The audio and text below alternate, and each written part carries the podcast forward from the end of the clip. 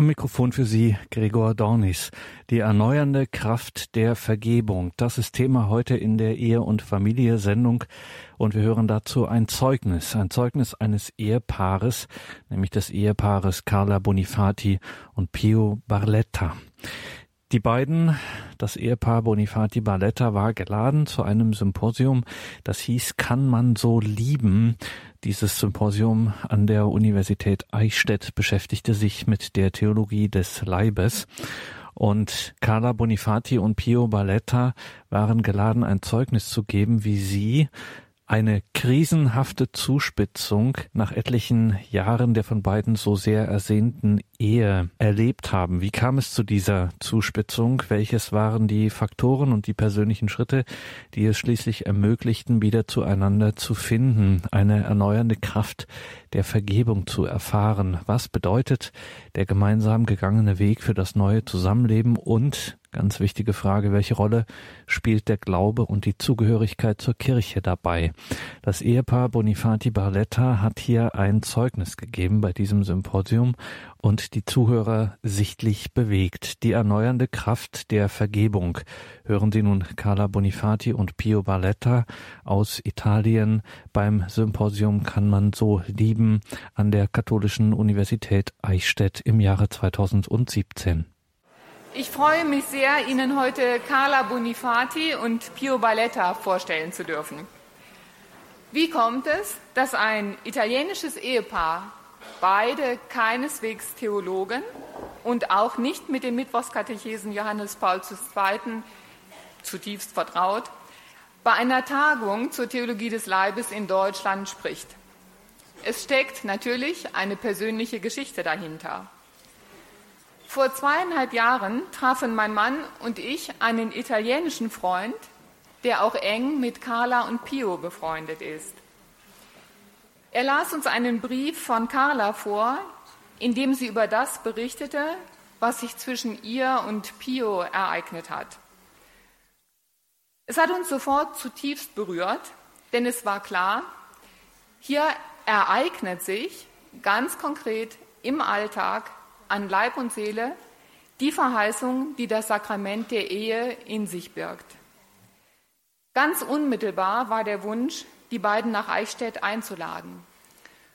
Zu unserer Freude haben sie nicht nur zugestimmt, sondern uns auch gleich nach Kalabrien eingeladen, wo wir im Sommer 2016 nicht nur Carla und Pio persönlich, sondern auch ihren Sohn Giulio, Carlas Mutter und eine Gruppe von Freunden kennengelernt haben. Sie alle haben uns in ihrer Menschlichkeit, Lebensenergie, Zuneigung und Aufnahmebereitschaft auch für uns sehr beeindruckt. Und ich freue mich sehr, dass Sie alle nun an dieser Geschichte und dieser Verheißung teilhaben können.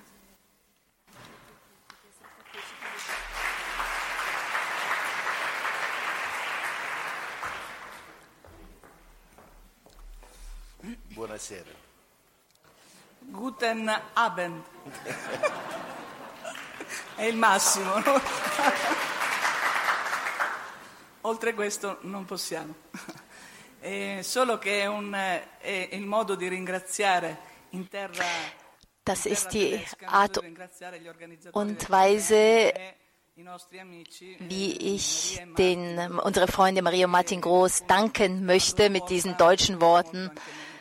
Äh, denn auch Sie haben uns sehr beeindruckt und wir sind hier aufgrund dieser Gegenseitigkeit einer Freundschaft. Wir werden unsere Geschichte erzählen, nicht so sehr wie eine Fiction, also wie man es im Fernsehen sehen konnte, sondern vielmehr, weil wir gelernt haben, dass das Alphabet Gottes in der eigenen Geschichte durch die Wirklichkeit mitgeteilt wird und gelernt wird. Und deswegen möchten wir unsere Geschichte auf sehr, also zusammenfassende Art und Weise erzählen, die Schönheit, die, in unserem, die wir in unserem Leben erkennen durften. Es ist eine Geschichte, wie es viele geben könnte. Wir spüren uns nicht als Protagonisten einer besonderen Geschichte. Dennoch hat unsere Geschichte das Glück gehabt, die Gabe, jeder kann es anders bezeichnen, nach viel schlechten Dingen, die wir gemeinsam erlebt haben, wurde uns die Gelegenheit geschenkt, gemeinsam an die Quelle unserer Liebe zurückzukehren. Und dadurch ähm, ist unsere Liebe dann neu erstanden aus dem Grabe, in dem es begraben wurde. Als wir uns kennengelernt haben, waren wir ziemlich jung noch. Und wir haben uns entschieden, miteinander zu gehen. Es war damals Sommer. Er war damals aus Kalabrien in Süditalien mit seiner Familie nach Mailand gezogen und ist für die Ferien äh, in den Heimatort zurückgekehrt. Ich habe ihn damals kennengelernt und äh, er hat mich fasziniert, ein bisschen, weil er sehr gut aussehend war.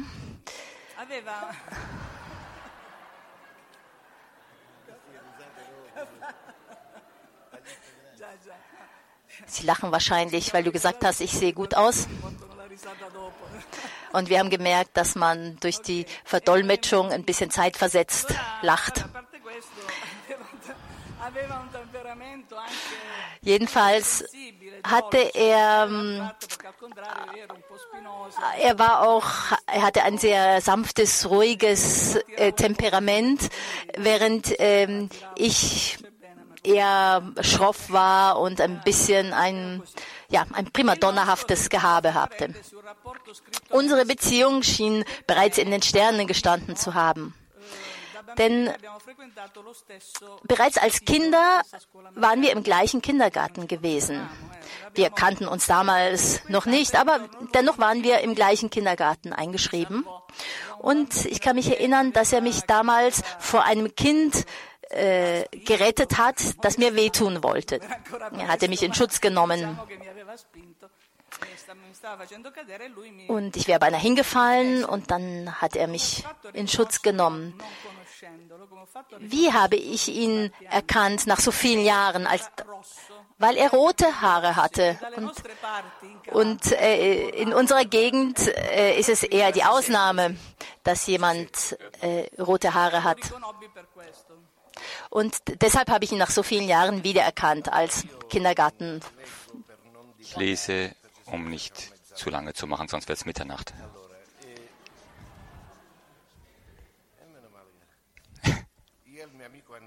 mein Freund Andrea, wir hatten kurz vorher in Mailand eine christliche Gemeinschaft kennengelernt, die uns angezogen und fasziniert hatte. Deshalb versuchten wir, wie sie vorher gesagt hatte, gingen wir nach Kalabrien in die Ferien. Wir sprechen von einer Zeit ungefähr 50 Jahre zurück. Als wir sofort Freunde suchten, die die gleiche Erfahrung lebten. Als wir in einem kleinen Gemeinderaum sprachen, kam plötzlich Carla herein. Mein Blick fiel auf sie und ich kam nicht mehr von ihr los. Dunkle Haare, große Augen, ein schlichter, aber schicker Minirock. Ich beschloss, sie zu erobern. In diesen Ferientagen fing ich an, mich mit ihr verabzureden. Ihre Intelligenz hat mich beeindruckt, ihre Tiefe, ihre Verfügbarkeit gegenüber anderen, vor allem gegenüber den Schwächsten. Obwohl Ferienzeit war, betreute sie zu damaliger Zeit mit ihren Freunden Kinder, die Nachhilfeunterricht brauchten. Und sie leisteten auch einsamen älteren Menschen Gesellschaft. Es dauerte ein wenig, aber mit dem Humor, den mir der Herr geschenkt hat, und dem Gesang, der nicht meine, wohl aber ihre Stärke ist, begann ich sie zu erobern. Beim Abschied gaben wir uns das Versprechen, miteinander in Kontakt zu bleiben. Für mich war es absolut trostlos, abfahren zu müssen. Die Beharrlichkeit und die Schlichtheit von Pio nahmen mich immer mehr ein und unsere Beziehung wurde trotz der Entfernung von Dauer.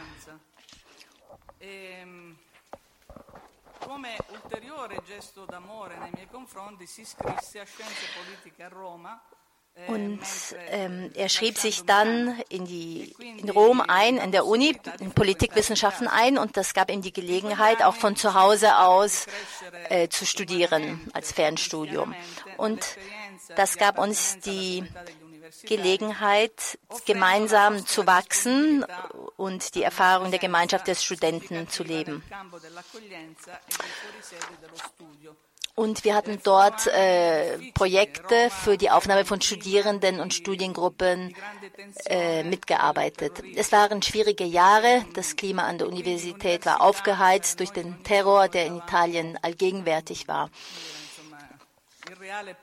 Und wir waren in tatsächlicher Gefahr, als wir ähm, öffentlich aufgetreten sind. Wir haben äh, Zeitschriften verkauft und so weiter. Und zwischen uns ähm, vertiefte sich das Band, das über die Verliebtheit hinausging. Wir hatten begriffen, dass der eine dem anderen nicht genügen konnte, denn unser Herz war für etwas unendlich viel Größeres geschaffen.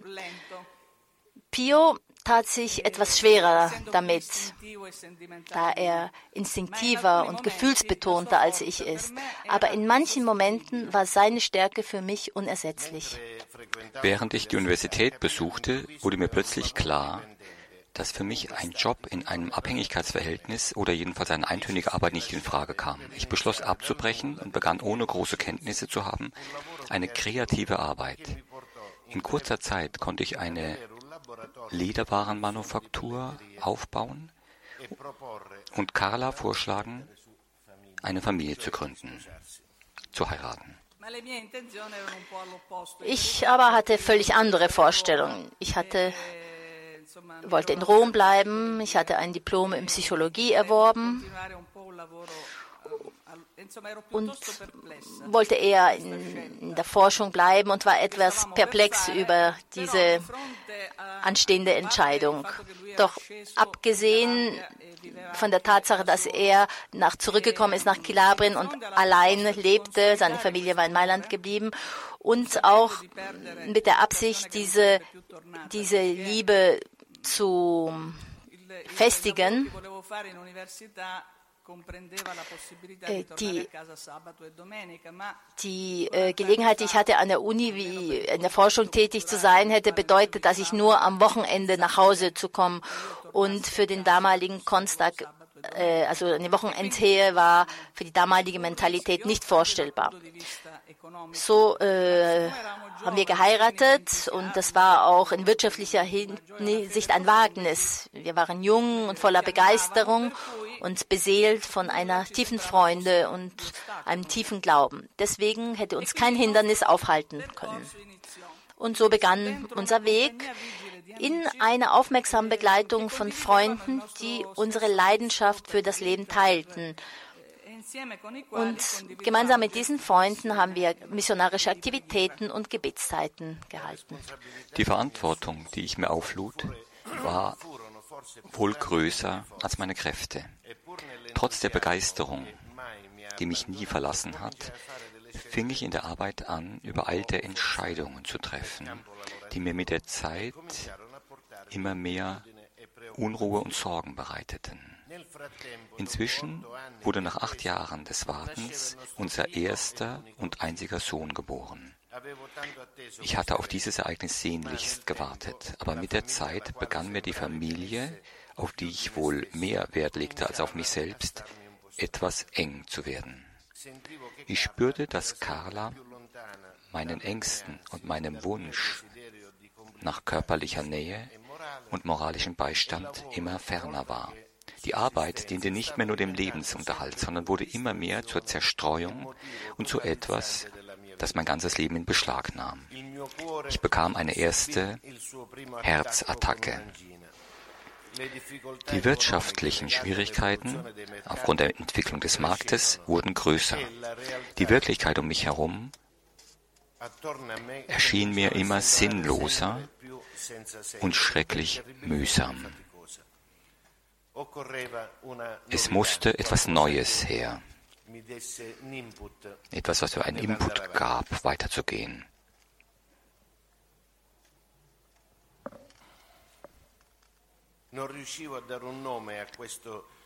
Ich gab diesem anderen nicht einen Namen geben, diesem anderen Hunger. Aber ich hatte mich ablenken lassen. Es musste eine affektive Wende in mein Leben geben.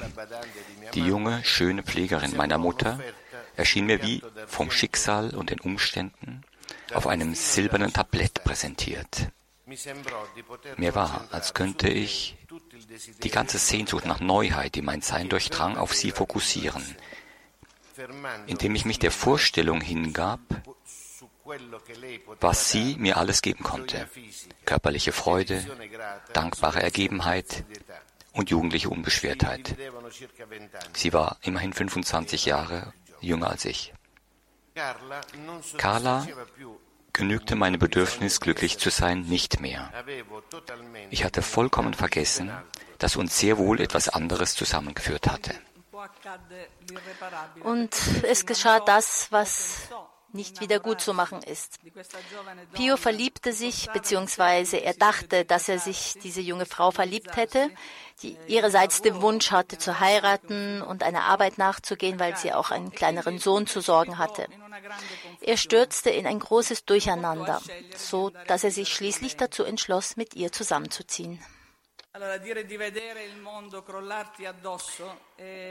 Es ist nicht einfach, wenn man die Welt zusammenbrechen sieht. Denn wenn der Gedanke des Zusammenge Zusammengehörens in dir bleibend eingezeichnet war und du denkst, alles gegeben zu haben, damit deine Familie glücklich und ruhig in Frieden ist, dann ja, das wahrlich unbeschreibbar. Gegensätzliche Gefühle drangen in mein Herz. Wut, Groll, Rachsucht, Mitleid. Ja, Mitleid. Wir sind Kalabresen.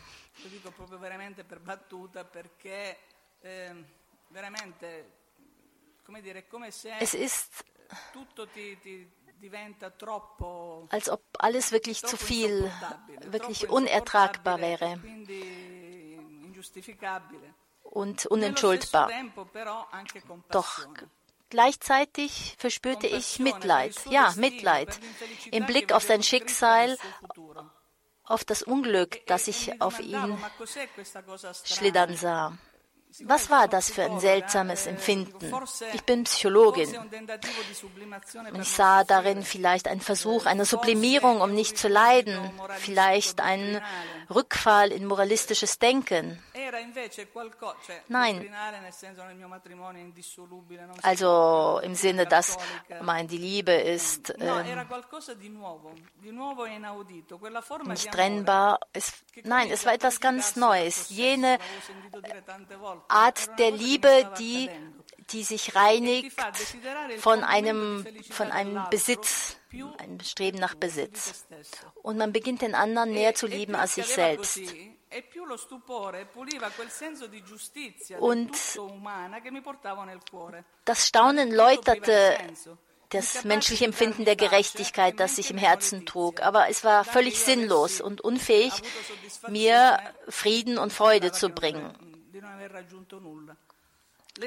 Und langsam und schmerzvoll begann ich mich zu fragen, bist wirklich du selbst es, die aufbaut? Bist wirklich du es, die behütet? Wenn man sich hinter der Doktrin versteckt, betrachtet man den anderen letztlich gleichsam als Zierat, als Dekorationsstück. Der andere ist selbstverständlich da, seine Existenz verweist einen nicht mehr wirklich an die Bestimmung zum Glück. Und ich begann ernsthaft zu beten. Und ich habe auch eine Heilige entdeckt, dass die Patronin der, der Frauen, die betrogen werden, eine heilige Elisabeth. Und dort gibt es eine Kirche in Rom, die Kirche des heiligen Carlinus, dort ist ihr Körper aufbewahrt. Und diese heilige Elisabeth, die mehrmals von ihrem Mann betrogen wurde, der von einer an, mit einer anderen zusammenzog, die er nur bei ihrem, bis, und lebte bis zu ihrem Tod mit ihr zusammen. Und sie lebte diesen Zustand niemals in der Verzweiflung, denn sie hatte verstanden, dass ihre Berufung, ihre eheliche Berufung darin bestand, ihren Mann zu lieben. Und das hat mich sehr beeindruckt, weil es das war, was ich in mir erkannte. Und es war eine Zeit, in der ich sehr viel betete. Und ich bittete, das Herz Jesu zu vergeben. Zum einen unser Böses und äh, dieses Böse, was auch unseren Sohn dann mit einbezog. Doch das Bewusstsein, dass das Böse auf keinen Fall siegen konnte. Und gemeinsam mit meinem Sohn haben wir auch ein bisschen es war eine Zeit, in der die Trilogie der Filme von Tolkien war, also Herr der Ringe. Und gab es den Galf, Gandalf, der in den Tunnel eindringte, eindrang. Und, und Gandalf sagt dann irgendwann mal, du wirst ja nicht vorbeigehen zu diesem Engel. Und mit meinem Sohn Giulio haben wir diese Szene immer nachgespielt. Und wir haben gesagt, nein, er wird, das Böse wird nicht siegen, Papa wird früher oder später zurückkommen. Und es war wie eine Hoffnung, die auch unser Sohn teilte. Und wenn wir ihn wieder zurücknehmen müssen, auch wenn er krank ist, und dann sagte der, hat der Sohn gesagt, Mama, besser als gar nichts.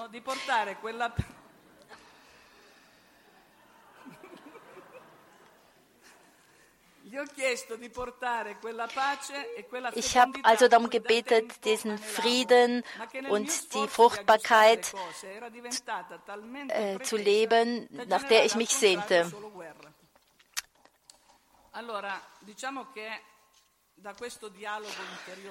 Und der Anspruch war,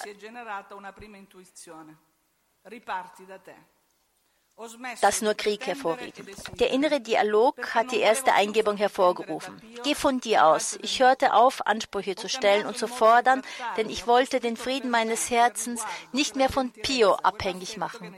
Ich fing an, mich selbst anders zu behandeln. Ich begann, mir die Aufmerksamkeit, das Entgegenkommen und die Zuneigung zu geben, die ich in den Jahren der Ehe vergessen habe.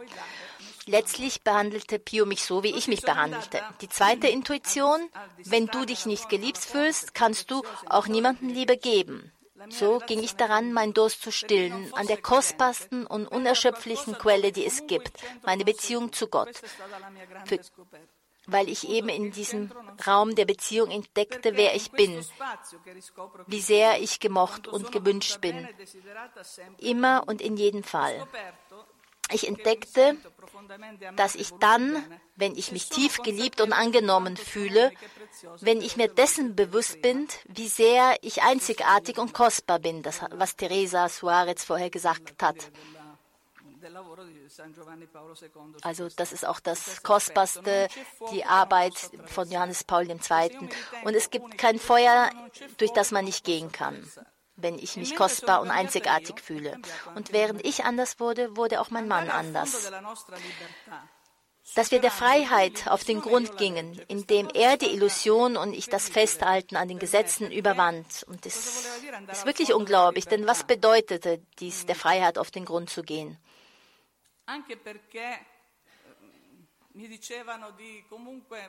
Mir wurde, also man hat mir viele Ratschläge gegeben.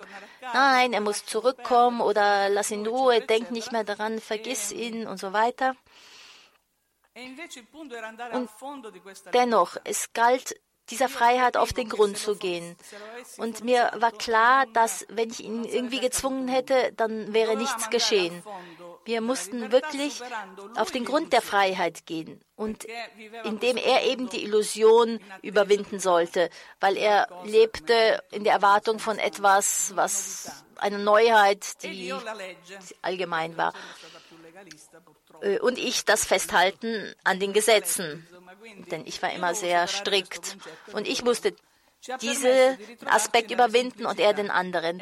Und das hat uns erlaubt, in der Einfachheit und in der Demut uns wiederzufinden. Und die Wirklichkeit nimmt einen nichts ab.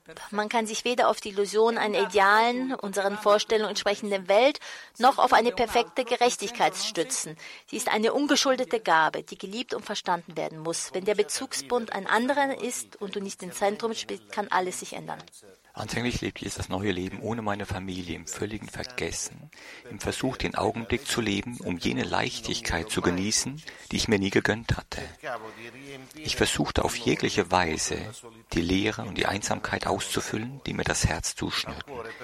Das Herz aber kann niemals vergessen, dass es für das Unendliche geschaffen ist. Ich war nicht so glücklich, wie ich gedacht hatte, dass ich es sein könnte. Es war nicht nur das Schuldgefühl, die Scham vor dem Umfeld der Familie und der Freunde, wo ich schlecht angesehen wurde. Natürlich war für alle Carla die Verletzte, die geschützt und begleitet werden musste. Ich fühlte mich immer einsamer, so als ob mein Platz nicht mehr dort wäre. Ich vermisste auch meinen Sohn Giulio und seltsamerweise auch Carla. Und dann fehlte mir die Eucharistie. Ich ging zur Messe, setzte mich in eine Ecke, bettelte um ein Wort, eine Gegenwart, die mir das Empfinden, wirklich und voll zu leben, wiedergeben könnte. Ich öffne eine Klammer. Wer nicht sonntags zur Messe geht und nicht zur Kommunion geht, was könnte ich ihm vorschlagen? Aber wenn ich zur Messe gehe, jeden Sonntag, als ich zur Kommunion ging,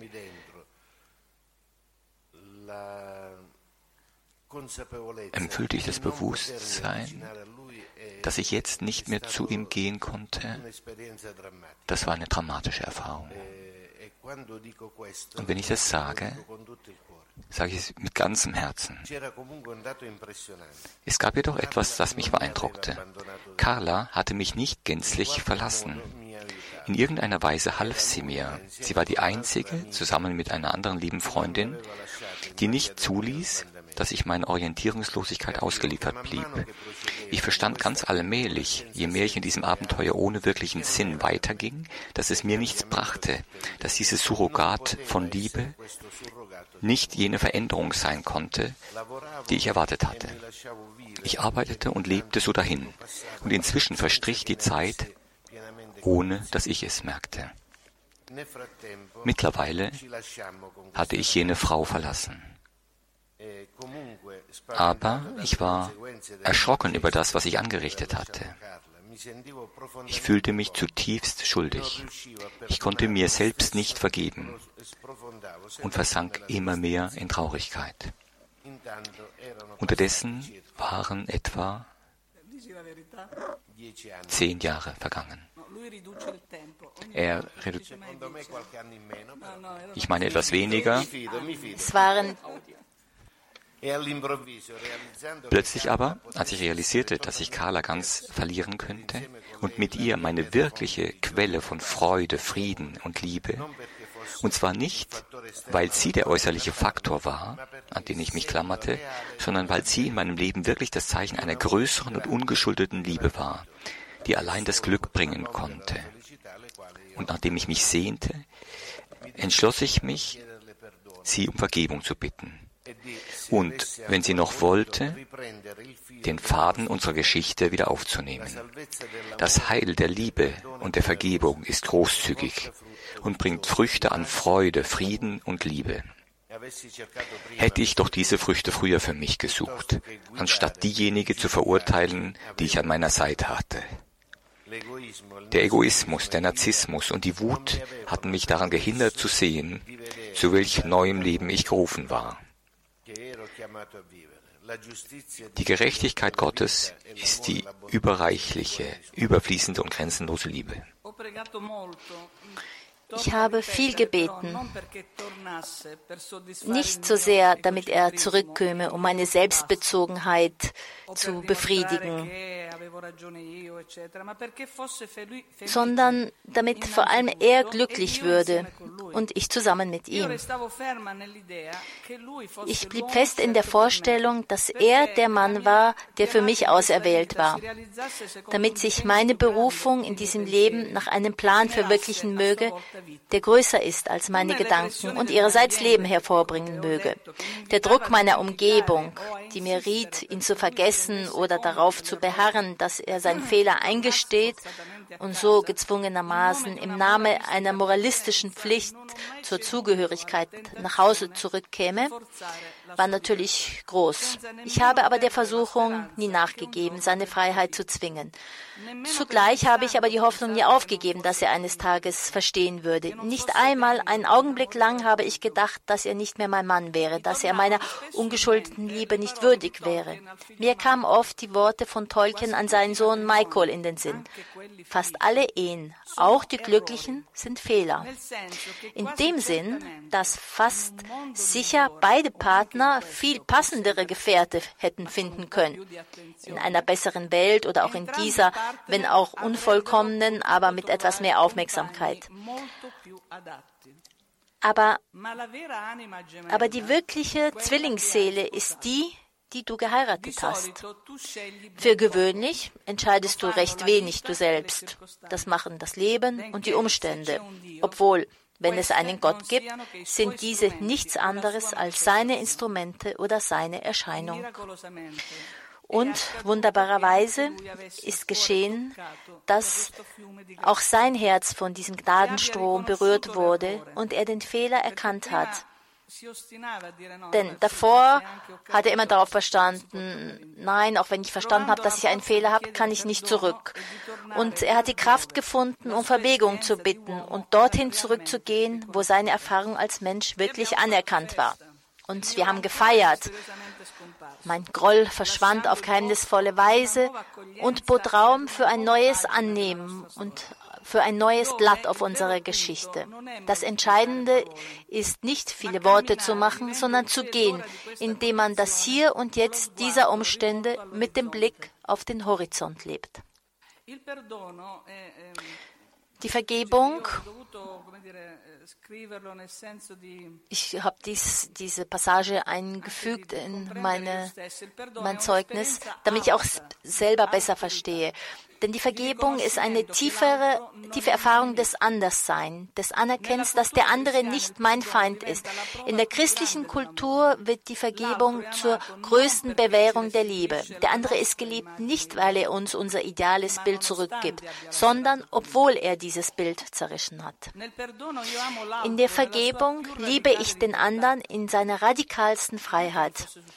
Es ist nicht etwa, dass nichts geschehen werde, das soll klar sein, es ist nicht, dass ich vergesse, vergessen hätte.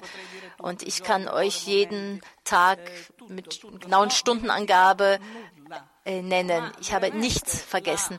Doch tatsächlich ist die Größe eines, eines andersartigen Blickes, dass wir uns selber wiederfinden.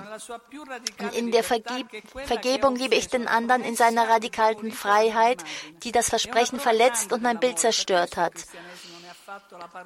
Und ähm, die Vergebung ist eine große Bewährung der Liebe. Deshalb spricht das Christentum von feste Versöhnung, des sich gegenseitig wieder neu findens. Ich glaube, dass die Vergebung die einzige Erfahrung ist, die wir von der Auferstehung machen können. Angesichts einer Liebe, die sich als Tod beendet, zerstört, von Maiheit und von Verrat angegriffen und offenbart hat, bietet der Vergebung die unerhörte Möglichkeit des Neubeginns an, bringt uns das Leben zurück. Was wir heute bezeugen können, ist, dass diese Auferstehung eine mögliche Erfahrung ist. Immer wahrer. Der Gott des Lebens, das Leben in uns kann das, die Liebe nicht im Grab bleiben. Sie ist nicht ein für allemal gegeben, sondern sie muss gepflegt werden, anerkannt werden, begleitet werden, vor allem anerkannt werden als ein Weg hin auf die Erfüllung meiner selbst. Alle vergangenen Unglücksfälle könnten immer wieder auftreten.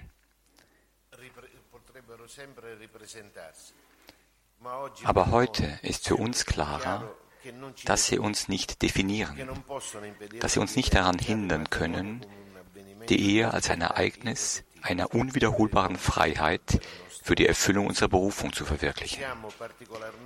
Wir sind besonders froh, hier zu sein heute Abend und einem so großen, bunten und kompetenten Publikum unsere Erfahrung zu erzählen. Ich versichere euch, dass es nicht ganz einfach ist, vor den Augen aller die, die eigenen Grenzen, die eigenen Verfehlungen und vor allem die eigenen Fehler offenzulegen. Wir werden uns jedoch bewusst, wo immer wir gerufen werden, Zeugnis zu geben, dass ein Wiedererkennen geschieht, ein Friede für jemand anderen und für uns ein Stückchen mehr Menschlichkeit.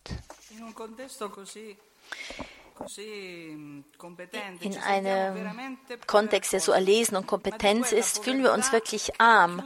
Aber es ist jene Armut, die einen Reichtum umschließt, der nicht der unsere ist und der das deutlich werden lässt, was der Mensch sich in einer langen Geschichte theologisch und philosophisch erarbeitet hat. Auf einfache, deshalb aber umso geheimnisvollere Weise hat uns der Weg aus dem fernen Kalabrien hierher geführt. Und die Freundschaft, die Maria vorher sagte, mit äh, Martin und Maria Groß hat uns durch einen wichtigen Beitrag zur Vertiefung unserer Erfahrung geführt und eine für uns sehr kostbare Einsicht gebracht. Und das hat uns wieder in der Macht der ungeschuldeten Zuneigung bestärkt, sei es Freundschaft, eheliche Liebe oder die Berufung zur Jungfräulichkeit. So sind wir in diese größere Geschichte hinein verwoben, in der ihr seit Jahren Leben, Denken und Kultur liebevoll vorantreibt. Auch für uns eröffnen sich gemeinsame Perspektiven für die Arbeit zusammen mit unserem Bischof. Denn wir haben bemerkt, dass kein Werk Bestand haben kann, wenn es nicht innerhalb eines Ereignisses entsteht. Und wie Chesterton sein Pater Braun sagen lässt, das Schöne an den Wundern ist, dass sie tatsächlich geschehen. Herzlichen Dank.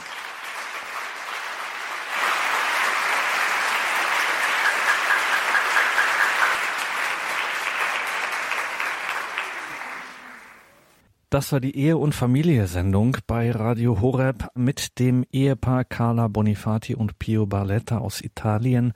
Sie waren zu Gast bei der dritten internationalen Tagung zur Theologie des Leibes. Kann man so lieben im November 2017 an der Katholischen Universität Eichstätt-Ingolstadt.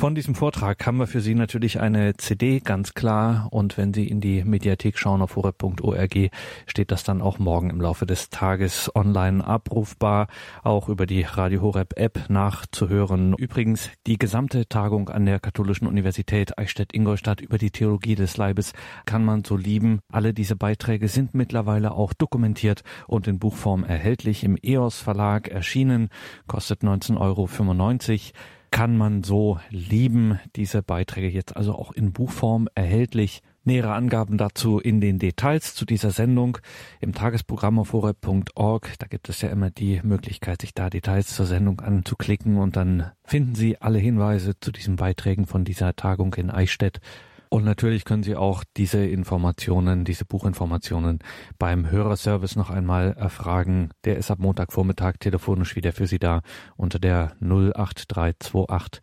921 110. Alles Gute und Gottes Segen wünscht Ihr Gregor Dornis.